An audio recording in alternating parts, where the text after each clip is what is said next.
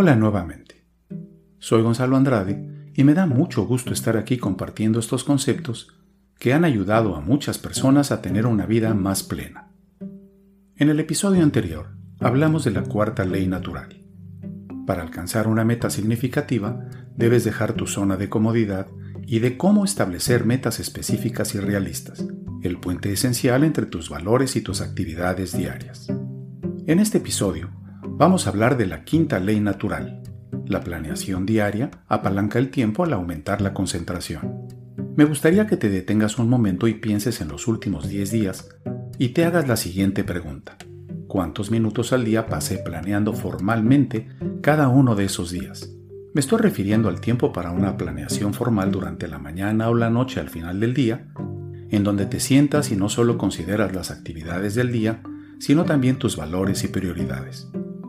Si pudiera lograr como resultado de este episodio que inviertas de 10 a 15 minutos cada mañana o noche planeando tu día, mi objetivo con este podcast se habrá cumplido y tú seguramente te vas a sorprender de los resultados.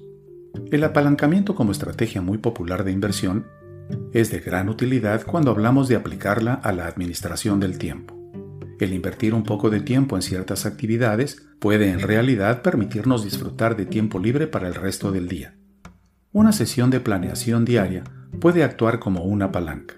El costo es pequeño, solo de 10 a 15 minutos al día, te traerán muchos beneficios como trabajos claramente definidos con fecha límite, mayor atención en trabajos más importantes, menor gasto de tiempo entre proyectos y un mayor sentido de realización al final del día. Se dice frecuentemente que mientras más tiempo ocupemos en planear un proyecto, menos tiempo se necesita para él. Ahora veamos cuáles son las cinco excusas más comunes que las personas tienen para no planear. La primera es, no tengo tiempo para planear. Sorprendentemente, esta es la razón más común por la que la gente no planea. Alec Mackenzie, en su libro La trampa del tiempo, publicó un estudio en el que se estableció que de todas las personas encuestadas que dijeron no destinar tiempo para planear, el 72% dijo, no planeo mi día porque no tengo tiempo. Realmente atrás de esa excusa está que lo que realmente esas personas querían decir es que la planeación no es tan importante como dormir 15 minutos más, ver lo nuevo en las redes sociales o ver la televisión. En lugar de vivir las maravillosas consecuencias que la planeación puede traer a sus vidas, están satisfechos con lo establecido, con dejar que la vida transcurra en lugar de moldear y dirigir los acontecimientos que la conforman. Si empiezas tu día sin un plan, ¿te consideras proactivo o reactivo? La segunda es, ya sé lo que tengo que hacer, ¿para qué gastar tiempo en planear? Sí, ya sé, siempre hay trabajos rutinarios que necesitan completarse. A veces esos trabajos nos pueden ocupar una parte importante del día, pero ¿qué me dices de las cosas que no son tan obvias? Si te preguntas sinceramente qué esperas de la vida, qué deseas lograr con tu familia o tu carrera, seguramente saldrán a la superficie muchas actividades que no son parte rutinaria de tu vida. Para ese tipo de acontecimientos futuros es necesario hasta incluso vital un plan diario. La tercera es, la planeación no me funciona. Tengo demasiadas interrupciones. ¿Cuántas veces te ha pasado que antes de poder iniciar tu día en el trabajo, alguien te ve e inesperadamente te pide que lo ayudes urgentemente en algo ajeno a tus actividades. Algunos días son así y algunos tienen más interrupciones que otros. Estoy de acuerdo, las interrupciones son un problema. Pero a veces si aprendemos a controlarlas, se pueden convertir en oportunidades en lugar de molestias. En resumen, las interrupciones son una mala excusa para no planear. En un ambiente donde las interrupciones frecuentes son la regla y no la excepción, necesitamos planear con cuidado para que el número de actividades o el tiempo necesario para realizarlas sea el apropiado de acuerdo con la cantidad de tiempo disponible. Si tienes limitaciones de tiempo, divide las actividades en elementos más pequeños que puedan incluirse en medio de otras actividades. La cuarta es, me siento atado cuando tengo una larga lista de cosas que debo hacer.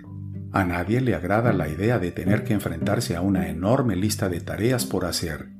Sin embargo, la solución no es evitar la planeación, sino hacer planes significativos y eficaces para que tengas más libertad de acción. Recuerda esto, la lista no tiene el control, lo tienes tú. Tu plan diario es una herramienta. Su objetivo es mantenerte centrado en tus metas y prioridades, pero no dejes que la herramienta te controle. Tú tienes el control de la misma. Ve tu plan diario como un boleto al éxito. Se trata de que sea tu amigo y no tu enemigo. Ten presente esto. La planeación te da control y un subproducto del control es la libertad, incluida la libertad de tomarte ocasionalmente un descanso de la planeación. Te aseguro que te puedes tomar ese descanso con la conciencia tranquila. Y esto mismo aplica también a la lista de tareas diarias. Y la quinta es, no sé cómo planear adecuadamente. Bienvenido al club. La mayoría de las personas no sabe cómo planear efectivamente. Muchos suponemos que, porque hacemos una lista ocasional de cosas por hacer, ya sabemos planear. Pero nada puede estar más lejos de la verdad. Ahora, eso no importa. Sigue escuchando este episodio y al final no serás un experto o experta, pero sabrás lo necesario para hacerlo estupendamente. Vamos ahora a las tres horas mágicas. Muy bien, ya te di las razones por las cuales deberías tener una sesión de planeación diaria. Ahora consigue una hoja de papel y una pluma y escribe un compromiso en ella. Escríbelo como quieras, pero el compromiso es que vas a dedicar diariamente de 10 a 15 minutos para planear tu día. Seguramente en este momento te estás preguntando qué quiere decir eso de las tres horas mágicas. Bueno, normalmente aparecen todos los días entre las 5 y las 8 de la mañana. Desde luego también tus tres horas mágicas pueden ser entre las 10 de la noche y la 1 de la mañana o cualquier otro grupo de tres horas del día. El periodo que hayas elegido como tus tres horas mágicas es el bloque de tiempo en el que por lo general no te interrumpen y cuando te puedes concentrar en las cosas más allá de las urgencias y las actividades del día. A lo que voy es a esto. En algún momento de tu día, de preferencia dentro de esas tres horas mágicas, hay un periodo de 15 minutos que puedes usar para la planeación. Las siguientes son consideraciones que te pueden ayudar en el proceso de planeación. Busca un lugar que esté libre de distracciones.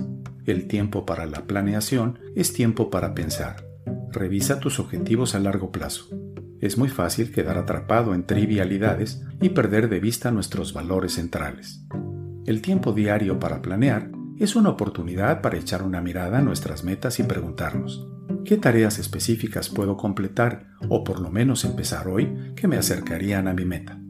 Asegúrate de que todos los días tu lista de tareas contenga un paso para ayudarte a cumplir tus sueños. Asegúrate de que el número de tareas y la cantidad de tiempo necesario para ellas encaja bien dentro de tu tiempo disponible del día. No incluyas más de lo que realmente puedes hacer. Aquí te va una regla de sentido común haz una rápida revisión de tus citas en tu agenda y determina cuánto tiempo te quedaría para tus otras actividades. Luego, separa de ese tiempo un 50% para ocuparte de interrupciones inesperadas y las urgencias que no se pueden planear. Ahora haz tu plan tomando en cuenta el tiempo que te queda. Establece metas diarias específicas para tus tareas. Sé muy específico al describir tus actividades, como por ejemplo, 20 minutos en la caminadora. Las actividades no definidas propician pobres resultados. Es como tener un arco y una flecha y no tener un blanco a dónde apuntar. Anticipa obstáculos. Eso no significa que enfrentes el día con una actitud negativa. Significa que valores rápidamente la posibilidad de eventos no programados en tu día. Procura anticiparte a las situaciones que pueden evitar que cumplas con tus actividades. Luego planea alrededor de ellas, o por lo menos prepara una respuesta apropiada para ellas. Asigna prioridades a tus actividades. De esto ya hemos hablado ampliamente en episodios anteriores. Esta priorización es vital. Hasta los mejores planes pueden fallar. Pero si empezamos con aquellas tareas que son más importantes, podemos tener la satisfacción de saber que lo que tuvimos que dejar de hacer es menos crítico que lo que hemos llevado a cabo.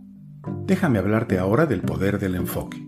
Asignar prioridades significa determinar la importancia relativa y el orden de los acontecimientos, y es absolutamente necesaria para una planeación efectiva.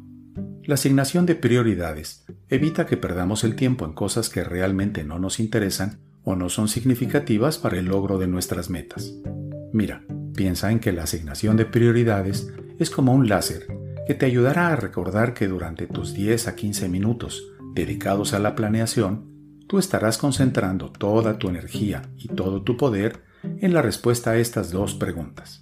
¿Cuáles son las mayores prioridades en mi vida? Y de estas prioridades, ¿cuáles valoro más? Creo que sale de sobra explicar el poder de un rayo láser. Pero para que te des una idea de la capacidad que tiene un haz de luz concentrado, que puede cortar el acero más resistente, haz lo siguiente.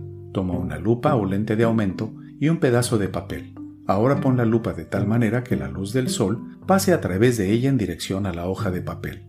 Si observas con detenimiento, el haz de luz se concentra en un punto del papel y en un par de minutos va a quemar el papel y a provocar una flama. Lo que significa el pensamiento láser en términos de planeación es que cuando hayas pasado por esos 15 minutos, dentro de tus 3 horas mágicas para la planeación, producirá como resultado una lista de órdenes de movilización para el día. A esta lista le llamaremos lista de tareas diarias. Cuando trabajas en tu lista y terminas una tarea ahí escrita, ¿qué haces? La marcas como realizada. ¿Se siente increíble o no? Hay una razón biológica. Han hecho estudios muy interesantes sobre el tema y han descubierto que cuando concluimos una tarea y la marcamos como terminada, nuestro cerebro produce endorfina, una sustancia que provoca una euforia muy similar al efecto de la morfina. Hay tres pasos en la creación de una lista de tareas diarias significativa. Paso 1. Haz una lista de todo lo que te gustaría llevar a cabo hoy, incluyendo los trabajos que no son urgentes. Aquí aún no le vamos a asignar valor a ninguna tarea. Paso 2. Asígnale un valor a cada elemento de la lista utilizando las letras A, B y C. La A colócala junto a cada tarea que sea vital, lo que es absolutamente necesario hacer. Eso quiere decir que te vas a enfocar en el día en completar esas tareas A. Luego coloca una B junto a cualquier tarea que sea importante. Si has completado tus tareas A y aún tienes tiempo en el día, entonces inicia las tareas B. Por último, escribe una C junto a cualquier tarea que podría hacerse si es que ya completaste tus tareas A y B. Paso 3. Asignale un valor numérico a cada elemento de la lista. Ahora vuelve a tu lista por última vez y asignale prioridad a tus tareas A, B y C. Como ya lo definimos anteriormente, priorizar es el proceso de determinar la importancia relativa y el orden de los acontecimientos. Esto significa que tú determinas cuál de tus tareas A es más importante y le asignas un 1. A la A que sigue en importancia le asignas un 2, etc y luego haces lo mismo con tus tareas B y luego la C. Te recomiendo que escuches nuevamente los episodios 1 y 5. Te van a ayudar a documentar tu lista de tareas diarias de acuerdo a la metodología del planificador Franklin o bien que puedas adecuarla a cualquier otro método de planificación que te sea accesible y cómodo. Cualquiera que sea tu herramienta de planificación, es importante que sigas estas seis reglas que son muy simples. Primero, lleva siempre contigo tu planificador. Si no lo haces, terminarás escribiendo cosas en hojas sueltas de papel y te volverás desorganizado. Y como en tu planificador vas a poner tus valores, metas y tu lista de tareas diarias, necesitas llevarla contigo todo el tiempo. Segundo, utiliza un solo calendario. Si tienes cosas escritas por todos lados en un calendario de pared en tu casa, en un calendario en el trabajo y en tu planificador, ¿qué sucede? Pierdes tiempo porque debes mantener todos al corriente y se te pueden olvidar ciertas cosas. Tercero, comprométete a planear cada día. Si quieres controlar los acontecimientos en tu vida, tienes que usar una herramienta de control. Cuarto, utiliza un buen sistema de referencia. En una ocasión, para dar un seminario sobre administración del tiempo, renté un salón en un hotel. Este evento se iba a llevar a cabo dos meses después. Hablé con la persona encargada de la renta de salones para eventos del hotel. Establecimos la fecha, los horarios, el precio de la renta, el anticipo para separar el salón, el arreglo de las mesas, café, agua y las galletas para los participantes. Durante mi visita anoté en mi planificador todos estos detalles, incluido el nombre de la persona con la que hice el acuerdo, el día y la hora de mi cita. Adicionalmente puse un recordatorio, faltando una semana para el evento, para llamar y asegurarme que estuvieran cubiertos todos los detalles. Llamé ese día y efectivamente todo estaba separado para el seminario. Sin embargo, la persona con la que hice los arreglos ya no trabajaba en el hotel. Para mi sorpresa, la nueva persona me confirmó todos los detalles excepto el precio. Según esto, el precio era un 20% más alto de lo que yo había convenido. La persona me dijo que esos eran los precios vigentes al momento por la demanda. Afortunadamente y gracias a tener todo documentado, hablé con el gerente del hotel y le di inclusive hasta la hora de mi cita con el empleado anterior. Gracias a que le di absolutamente todos los detalles, no les quedó otro remedio más que respetar el precio que originalmente habíamos pactado. 5. Utiliza una lista maestra de tareas. Una lista maestra de tareas es una herramienta que vas a usar para recordarte las cosas que te gustaría hacer este mes, trabajos que tienen un valor alto y que de alguna forma deben hacerse en algún momento. Te doy un ejemplo. Estás en tu trabajo y de pronto te viene a la mente que necesitas ordenar tu closet porque hay muchas cosas que ya no utilizas. Tienes la imagen muy clara y sabes que es un desorden. Sabes que este mes de julio no tienes tiempo, así que lo escribes en tu lista de tareas de agosto y pones limpiar y arreglar mi closet, eliminar lo que ya no uso. Eso se siente fantástico porque ya está en tu lista. Una o dos veces por semana, revisas tu lista maestra de tareas por mes y te haces esta pregunta. ¿Hay algo que pudiera pasar de mi lista maestra de tareas a mi lista de tareas diaria? A finales de agosto tu conciencia te dice que es tiempo de ponerse en acción y lo programas para el último sábado de agosto. Una vez que lo hiciste, te sientes increíble. Y 6. Utiliza un índice mensual.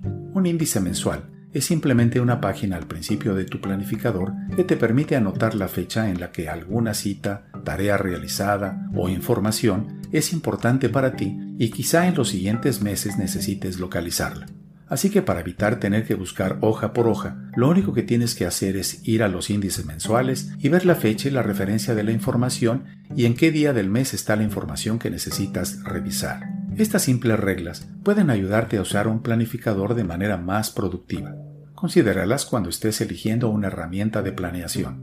Una vez que te comprometes a seguir este programa para construir tu pirámide de productividad, identificando tus valores, estableciendo metas intermedias y a largo plazo, ocupando de 10 a 15 minutos al día planeando tus actividades diarias, viene la prueba de fuego.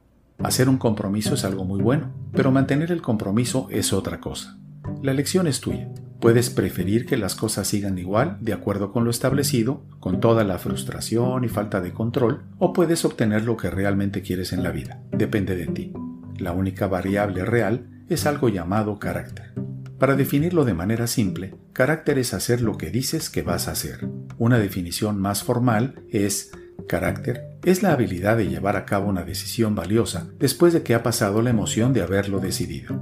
¿Qué tal esas decisiones de bajar de peso, hacer ejercicio, dejar de fumar? Todas ellas las tomamos generalmente cuando estamos muy entusiasmados, pero al día siguiente comenzamos a titubear y a inventar excusas.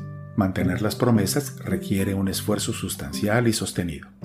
Stephen Covey, autor de Los siete hábitos de la gente altamente efectiva, define la disciplina como la habilidad para hacer y mantener las promesas, incluyendo las promesas que nos hacemos a nosotros mismos. La disciplina no es algo que puedes adquirir en un momento y olvidarlo después. Hay que desarrollar la resolución personal para superarlo, aunque las condiciones se pongan difíciles. Aquí es donde la fuerza del hábito puede ser de gran ayuda. Todos somos criaturas de hábitos, nos guste o no. De hecho, la vida sería una pesadilla sin hábitos. A cada momento tendríamos que tomar decisiones conscientes. Nada sería automático, imagínate tener que pensar en todo, cepillarte los dientes, peinarte, manejar tu auto, etc. Los hábitos nos permiten desarrollar miles de trabajos y rutinas sin causar una sobrecarga mental. Sin embargo, la inercia de ciertos hábitos frecuentemente nos mantiene dentro de nuestras zonas de comodidad en lugar de permitirnos alcanzar nuestras metas. Eso no quiere decir que los hábitos en sí mismos sean malos, simplemente hay hábitos mal elegidos y desarrollados. Los médicos señalan que la mejor medicina para la atención es que logres sentir que tú ejerces el control sobre los acontecimientos en tu vida que puedes controlar. Si durante 21 días pruebas estas ideas, lo que significa que identificas tus valores, te fijas metas y haces y actúas sobre una lista de tareas diarias todos los días, empezarás a sentir los efectos de ejercer un mayor control sobre los eventos de tu vida. Serás más productivo, te sentirás mejor contigo mismo y habrás desarrollado un hábito. Cuando estos reforzamientos se encuentran en tu camino, te será más fácil mantener el compromiso y como tus actividades diarias son el reflejo real de tus valores más profundos, vas a experimentar cada vez más una mayor paz interior. Bien, hemos llegado al final de este episodio. Te agradezco tu tiempo y espero que estés muy cerca de lograr ese sentimiento tan extraordinario que produce al final del día sentirte productivo. En el próximo episodio hablaré de la habilidad en el trato personal, habilidad fundamental a desarrollar que nos permite ser más productivos y mejorar nuestra relación con los que nos rodean. Hasta la próxima.